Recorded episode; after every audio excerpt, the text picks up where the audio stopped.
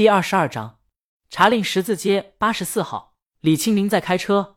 我听你的语气，怎么有点幸灾乐祸？没有，没有。江阳急忙否定，可很快又承认。好吧，是有那么一点，但这绝对不是不厚道的幸灾乐祸，而是一种知道前面有个坑，所有人迟早要跳进去。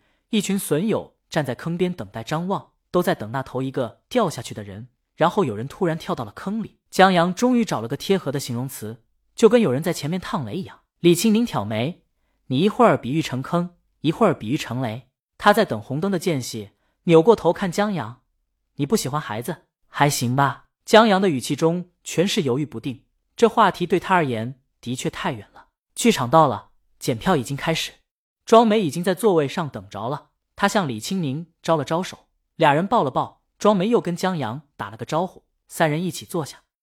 哎，在话剧开场前，庄梅碰了碰李青宁，台里节目定了。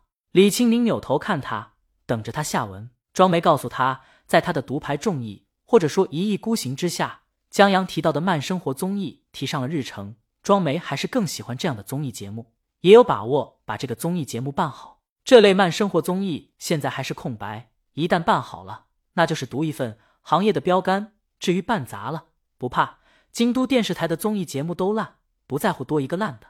话虽如此，李青宁可知道庄梅必然是顶着很大压力的。他调侃道：“哎，这节目定了，那我老公的策划费，等节目开播的时候，我给你老公包一个大红包，行了吧？”庄梅觉得李青宁现在快成护肤狂魔了，不过这红包不是白拿的。庄梅希望江阳能细化他的想法，写个策划案。江阳刚答应。话剧开始了，这还是江阳头一次看话剧，而且在前排台上的表演者的表情大致可以看清楚，他们的台词功底是真棒，吐字清晰，而且感情传达准确，让江阳头次认识到了话剧的魅力。至于剧情，两位男主人公，一个是古董书店的店员，一个是穷困潦倒的艺术家，俩人租住在城市的地下室。艺术家有一个女朋友，不小心怀了孕，现在面临着丈母娘提出的房子。和孩子的选择性难题，就在他们走投无路时，机缘巧合之下得到一幅画。有人说这幅画价值连城，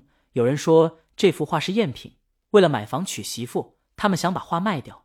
然后一群人又想得到这幅画，闹出鸡飞狗跳和啼笑皆非的故事。许凡在其中演一个文艺的女骗子，她骗画的方式是跟书店的店员写信。在这年代写信，请书店的店员给他招书，不得不说有一种别样的浪漫。一下子就把有点小资情调的小子迷住了。江阳在看到这一段的时候，觉得这剧情有一些熟悉，有点像看过的《查令十字街八十四号》。他在穿越前看过这本书，很喜欢这本书。现在看着面前这段剧情，忍不住想起了这本书里的内容。他还记得这本书的第一句话：“诸位先生，我在星期六文学评论上看到你们刊登的广告，上头说你们专营绝版书。”死！江阳的头忽然一阵刺痛。疼的身子猛地抽搐，向后一仰，打在椅背上，有一些文字就如钢针楔入脑袋一样，让江阳眼前一阵漆黑。李青宁的手一直在江阳手里，马上感觉到了江阳异样。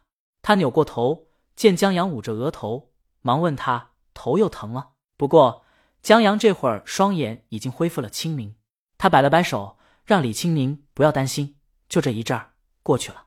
他这是老毛病了，还是大二暑假？造成他穿越的那次车祸留下的，后来去医院检查过，医生说没什么毛病，属于原发性头痛。有些人焦虑、劳累和紧张也会头痛。江阳这种伤到过脑子又奇迹般活下来的，留下这样的后遗症挺正常的。可李清明很快发现江阳这次疼的有点不一样，他额头冒出了一层冷汗。他跟庄梅打了一声招呼，搀着江阳去了一下卫生间。江阳在洗了一把脸以后，觉得好了很多。李清明问他。这次疼的厉害，他把江阳拉到旁边椅子坐下，坐下让江阳靠在他怀里，他帮江阳按摩头，有一点儿，不过这种头疼来得快，去的也快。江阳现在生龙活虎了，他对李青宁说：“刚才就是看了许凡的话剧，想到一本小说，想的多了一点儿，然后头疼了。”李青宁好奇，什么小说能让你想的头疼？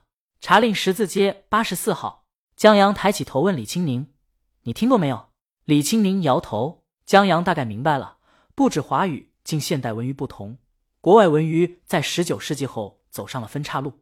一本书信体小说。江阳刚要说一下大概的故事，书上清晰的内容涌现在脑海，就好像江阳面前摊开一本书那样的清晰。江阳在惊讶之余，对李青宁说：“这本书是一个女作家在茶陵街八十四号旧书店买书的过程中和店员之间的通信。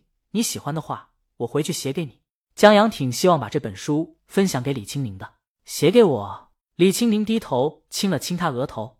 好啊，江阳现在好的差不多了。他们又进去看话剧，刚落座，庄梅低声问李青宁怎么回事。李青宁低声说：“没什么，江阳头疼犯了，老毛病了。”庄梅又压低声音：“我对门是一个有名的脑科医生专家，明天带你们去看看。”今天江阳明显比以往疼，李青宁心里是有点不放心。他答应了。话剧很快落幕，演员上来一一致谢。江阳这时候得到李青宁的示意，已经在后台等着了。旁边站着几个男人，他们手里都捧着花。看来这许凡说的对，女演员们都有人送花。这要是缺了他，他的确很尴尬。演员们陆续下了后台，江阳站在前面，身材挺拔，吸引了不少人的注意，这让江阳有些不自在。好不容易等到了许凡下来，江阳忙把花献给他。谢谢许凡，这声音娇滴滴的，江阳浑身起鸡皮疙瘩。他后面跟着女主演，许凡这是故意说给后面女主演听的。女主演见到江阳，愣了愣神，旁边富二代献上来的话都不香了。江阳献花后就退出了后台，这成年人的勾心斗角争锋真不适合他。本章完。